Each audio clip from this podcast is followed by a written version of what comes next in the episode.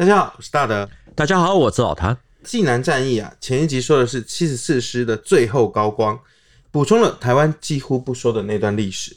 那照这一集的进度啊，我们应该是要进到攻城之战喽。是济南战役呢，它是国共内战里面哈华野第一次啊针对大城市啊进行了大规模攻击啊，短短的八天呢就攻下来。我个人是倾向认为，那个时候如果没有吴化文的倒戈，顶多也就是延长几天。主要的原因是华野动用大规模的炮兵。根据华野特种司令陈瑞挺啊，在他的回忆录《走过百年》的说法，那个时候呢，总共动用了十个炮兵团，还有特科学校参战大队，各型的火炮呢有五百多门。我们知道，早年中共的武器是比较缺的，后来呢却变得可以四处攻城略地哦，跟火炮的关联是很大的。那过去呢有很多种说法，大部分都是说苏联提供了火炮给林彪等等，这些呢就先不讨论。我们这一集呢主要是说华野的特种还有炮兵，再从炮兵的角度来看这场大规模的攻城行动，顺便呢也可以看得到国共军事实力的演变。老谭在一九四八年六至七月的黄泛区会战那个系列最后一集里面，他其实有提到特重司令陈瑞廷哦，去到了西柏坡。毛泽东问他说：“哎，济南到徐州这个距离有多远呢？”是。回来之后呢，陈瑞廷他就奉命朝济南进发了。那个时候呢，其实中共的武器是比较缺的，怎么会搞到这么多的火炮？基本来说啊，华野一开始是没有特重这个编制啊。在国共内战初期呢，华野的前身啊，就是新四军兼山东军区啊，是有一些火炮，一部分是红军时期留下来的，更多的是在一九四五年抗战胜利前后所得到的。根据陈瑞田的说法，一共有野炮八门、山炮四十一门、步兵炮还有平射炮十二门、高射炮一门。不过呢，这些很多都还缺了一些零件等等。可是呢，到了一九四六年十月，炮兵司令部呢在山东临沂挂牌成立。那一开始呢，一些被调去学炮兵的学员啊，他们有很多的意见，说是没有炮学这些干什么等等。至于设在山东军政学校的炮兵大队呢，全队根据陈瑞田的说法是只有五名稍微懂一点火炮的教员还有干部。这样听起来蛮点点点的，是，就是真的是草创初期，人家都说创业维艰哦。可是常常会夸大，陈瑞婷会不会也是这样子的说法？华野那个时候的炮兵呢，除了炮兵司令部之外呢，各师其实也有自己的炮兵。那我们从三纵八师的故事啊，大致就可以印证。陈瑞婷的说法其实是应该可信的。那陈瑞婷怎么说呢？前一集啊，我们有提到七十四师一七二团的邮政大楼战斗，在抵抗的时候，华野三纵八师的师长王基文被炮弹击中阵亡，得年是三十二岁。有一篇纪念他的文章提到，一九四五年十一月啊，陈毅命令第八师呢去打鲁南的藤县，他们在前进的道路啊，看到了四辆的牛车。两辆呢载着日照的山炮，另外两辆是载运弹药。那最重要的是呢，他们发现说随车的炮兵呢穿着非常的特别，裤子是黄色的尼龙的军裤，头上戴着皮帽子啊。只有上半身穿着跟他们一样的棉袄。这位作者后来才知道，第八师在不久前呢、啊，生俘了保安师还有吴化文的部队啊等等，一共两千人，外带还有日军三百多人，还端了一个炮兵连。那这些跟着牛车一起走的啊，穿着很奇怪的，就是炮兵连。然后呢，在攻打藤县的时候，看到说他们首次使用了山炮，还看到了用牛车拉炮，对他们而言都是非常新鲜的事。用新鲜事来形容，代表这个作者他也是第一次才见到，因为他们过去都打游击啊，所以没有这些重武器，这些山炮啊等等。那我们特别讲这个故事呢，主要是啊，这次打藤县，第八师的师长王入水呢，在战斗中呢也被火炮给击中，与王基文一样，得年都是三十二岁。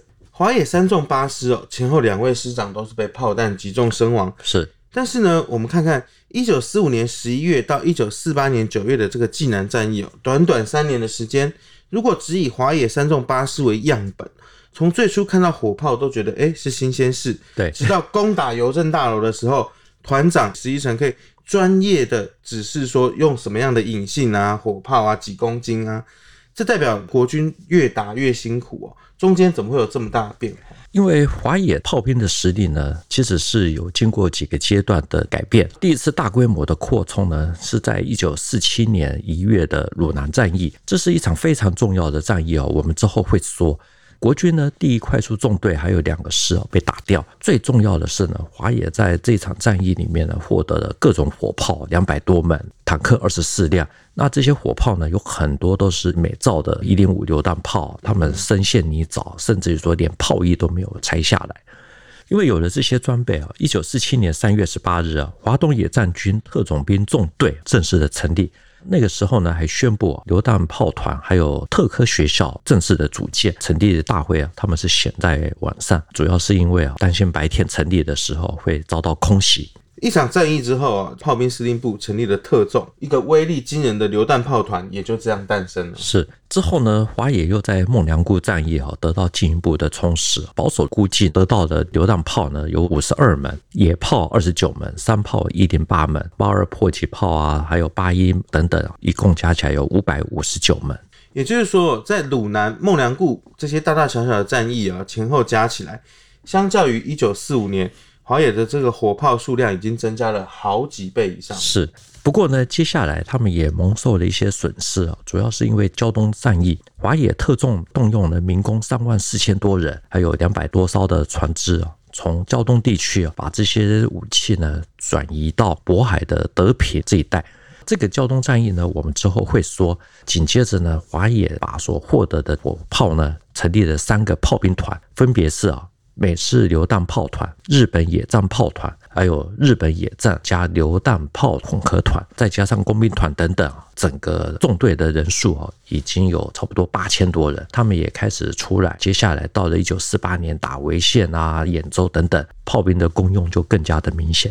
也就是说，这个时候已经成长到八千多人的规模，这是非常大的。对，里面当然还有包括一些是运输的啊。对、嗯、对。嗯、到了准备打济南的时候，陈瑞廷讲，华野特纵呢动用了三个炮兵团，再加上各纵队自己的炮兵团，总共是十个团，五百多门火炮。具体的数字啊，是可以远程射击的榴弹炮有三十门，野炮二十一门，山炮七十门，其他都是属于迫击炮之类的。照陈瑞廷这个说法，这个火力哦，其实是对防守方会造成很大压力。对，所以潍县战役后，王耀武说，他那个时候五月十五日飞到南京，希望撤离济南。离开总统府以后呢，他去拜见刚从美国回来的何应钦，因为何应钦是他的老长官。结果呢，何应钦对他说：“抗战胜利，我们跟中共作战啊，我们的将领送共产党的武器很多，送了很多礼，你也送了不少。希望你这次能够守住济南，不要再向共产党送礼了。”我们知道，最终结果是跟何应钦的愿望相违背。是打完以后呢，华野又获得了榴弹炮十七门、野炮七门、山炮五十九门，其他的步兵炮啊、高射炮等等，加一加也有差不多八百多门。各种炮弹呢，三十二万发。更重要的是，榴弹的炮弹呢，有三十二万发。这么多，这个等于说他们的实力几乎又翻一番了。这个虏获的武器，特别是炮弹，都是以万为计数。是。几乎可以完全用来打徐蚌会战。对，所以战争呢，终究离不开物质基础。老谭介绍了这个华野特纵的来历哦。为了攻打济南，华野动员了十个炮团、五百门火炮，几乎把全部的家当都投进去了。是因为打济南对他们来说是势在必得吗？还是说呢，因为济南太难打了，所以才需要这样大手笔？山东省的省会济南呢，其实就如同蒋介石说的啊，有军事还有政治啊等等多重的意义。更重要的是呢，济南的防务啊非常的坚固，特别是城墙，而且呢很特别的是，它是有内城还有外城，外城之外呢还有碉堡群或土墙之类的。基本上呢，这些工事就是从古时候就是明清啊什么的，这样一路留下来，再加上日本人增建。那也有一些是国军进入到济南以后开始设置的。那台湾早年呢出版过一本叫做《海带烟云》，专门在讲山东的这些故事。这本书的作者叫海去生，他是出生抗日时候的游击队啊。里面有提到，民国三十五年二月，他记得马歇尔、张治中还有周恩来啊到济南和谈。他因为职务的关系，有机会听到王耀武跟陈毅在会场外的对话。王耀武问说：“你看我们的防御工事怎么样？”陈毅说：“乌龟战术不堪一击。”王耀武说：“耗子总不能掏开吧？”作者很感慨地讲：“抗战胜利之初呢，国军所接收的城市无不大修防御工事。”各式碉堡呢都选在道路交叉处修建，背面依托城市建筑，上面开射孔控制街道。这些碉堡建筑呢都是下一道命令，等到攻防战开始，满街的碉堡林立呢却都没有办法制地。碉堡林立却无法制敌，这说法听起来好像有点没办法相信。是，其实呢，曾经做过青岛警备司令部司令的丁志磐他说，王耀武守劲啊，深沟碉堡太多，可是兵力太少，无法匹配。他还对王耀武讲，共军有炮，还有其他进攻方式，阵地被打出一个缺口，你就没办法守住。结果王耀武跟他讲说，木已成舟，没办法改了。王耀武他手握十万大军呢，这样还木已成舟，没办法改。丁志磐他那个时候对王耀武啊引用了拿破仑的话。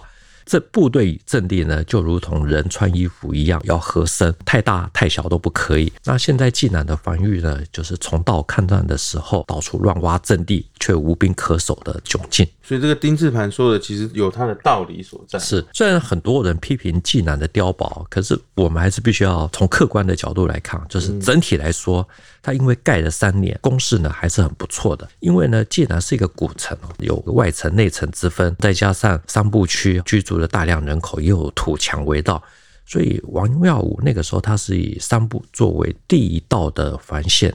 外城是第二道，老城区呢是核心阵地。那另外呢，王耀武也在济南的周边呢比较远的地方，比如像是齐河啊、长青啊这些，我们看地图大家就知道啊，设置一些警戒阵地。济南的外围的一些小山，比如像是千佛山啊、茂林山、燕池山、腊山等等，构筑主要的阵地。总共呢形成一个总面积是六百平方公里的防御体系。我们在这边粗略估算一下。依照这个王耀武的防御体系哦，基本上比两个台北市还要大。如果你用十万大军来守，好像也稍微不够防。是，难怪王耀武要跟蒋介石讨救兵哦，说：“哎，把麻烦空运七十四师过来。”对，虽然说碉堡可能多了些，可是呢，济南的防御工事其实还是给共军呢留下很深刻的印象。比如说，像是西兵团啊，华野那个时候的十三纵司令是周志坚，他的回忆录里面就提到，他那时候进入到三部，用望远镜去瞭望济南时，看到济南确实是一座坚城，坚固的坚，城墙的厚度呢有八到九米，高度呢是八到十二米。那沿着城墙呢，每隔七十到一百米呢，有一个向外突出四米的古炮台，炮台之间呢，每隔十米啊，又有一个子堡，每隔三十米有一个母堡，堡垒跟堡垒之间呢，还有各种掩体啊，还有电网等等。城门楼呢有火力支撑点，城门之内呢又有两个大型的碉堡，城外三十到五十米啊又有地堡，还有通往城内的地道。最外围呢又有护城河。难怪哦，虽然王耀武没有多大的信心哦，可是他来认为说，凭借城防至少可以守个十几二十天没有问题。对，那为了要协调作战呢，王耀武还把济南分成两个守备区哦。西守备区呢，最主要就是由吴化文的整编第九十六军八十四师来驻守；东守备区呢，是由曹振铎整编第七十三师来驻守。那仇正铎呢，大家比较少听到，他其实他后来有来台湾。那整个范围呢，还包括城东的茂林山啊、燕池山等等。那另外呢，晋南的内城是用第二绥靖区特务旅负责拱卫。王耀武他自己还手上握的一些预备队，比如像是刚刚空运过来的七十四师一七二团啊，到处支援。总之呢，一九四八年九月十六日二十四时。也就是农历中秋节的前一天啊，八月十四夜里啊，解放军向济南发动了大规模的攻势，而且是以东郊的战斗最为激烈。老谭讲到这个，其实我是有想到大明朝啊，大明朝的这个朱洪武先生，中秋节前夕哦就要开打了。华野那个时候出动了特重啊这些炮兵啊，用榴弹炮还有重迫击炮，在十七日凌晨一点，一起向茂林山。还有雁池山啊，一阵的猛轰，阵地呢一片的火海，打了一一天不到，两座山头都被占领。那王耀武那个时候非常的气愤，枪毙了十五旅擅自后退的营长朱国华，然后派兵反攻，甚至于调派空军来轰炸，可是都没有夺回。这么快高地就掉了，而且呢，王耀武他还枪毙了军官。哎，是真的，因为东郊的茂林山还有燕池山呢是非常重要的。王耀武最先预判华野他们的主力呢会从东面来进攻，所以十六日那一天呢，他还去这里视察，并且放话说，这是济南东部重要的屏障哦，如果丢了，我要杀人。他真的说到做到，是是，真真的有人被拿来记起了。对，他生气其实是有理由的，因为像燕池山啊，就真的只有一条小路可以通到山顶，四周的壁面呢，全部都有侧防堡。山下呢，有坚固的子母堡四座，那还有夹壁墙啊等等，其实算是很坚固的。像这样的阵地呢，根据大陆的资料说，华野特重呢发炮四十二发，命中三十六发，保证步兵的攻击。那在攻茂林山的时候呢，炮兵用十二发的炮弹啊，立刻就摧毁了山顶东北角的堡垒，掩护步兵迅速的攻进。可是就解放军的记录来看哦，这个炮火似乎没有想象中大到就是没有办法防守。对啊，所以最后的攻击还是有用到一些抵近的爆破啊。可是呢，这些堡垒毕竟还是丢得太快了一些啊，给王耀武很大的震撼。那这两座山头一失，东郊就无险可守。第二绥区的少将参谋长罗信礼后来也说，东面的茂林山、燕池山的陷落是济南战力失利的重要关键。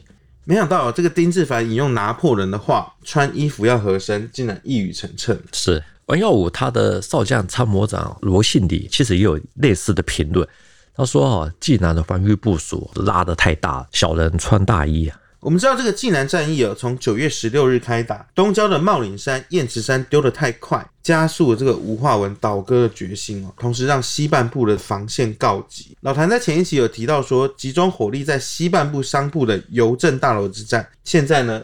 东郊的要塞也陷落了。二十二日下午，西面商埠的战斗基本上也结束。接下来呢？王耀武那个时候认为啊，解放军会稍微休整个三五天再攻外城。不过呢，攻击外城的战斗呢，却是在二十二日下午六点三十分发起。华野特种的炮兵呢，还有其他各纵队的炮兵集中炮火进行抵近射击。那那个时候呢，华野本来计划是由宋时轮的西兵团主攻，那聂凤至东兵团为辅。不过呢，最先攻入外城的却是东兵团。并且是短时间之内就攻进去。老谭这边有提到说，这个是短时间就攻入的。对，因为攻打济南的华野啊，那个时候总指挥是许世友。根据他引用被俘者的说法，他说守军对于共军的炮火估计不足啊。过去听过潍县啊、兖州战役，共军的炮火非常的厉害等等，没想到如此的精确。济南战役呢，伤亡的人数十分之七都是来自于炮火的杀伤。按照这许世友的说法，会不会有点太？夸大了，夸张了。怎么说？因为他是引用这个被俘的人去讲，他自己讲的，你没有办法佐证。其实我以前我遇过一位六十四师的老兵啊，他是卫生员。我问他说：“你在战场上面救护，到底是枪伤多还是炮伤多？”他怎么说？他说：“炮击，就是被碎片或者说对对对对对。”所以这个许世友他讲的是有有他的道理在。我我猜是有可能的，因为他们大部分其实都是在城内。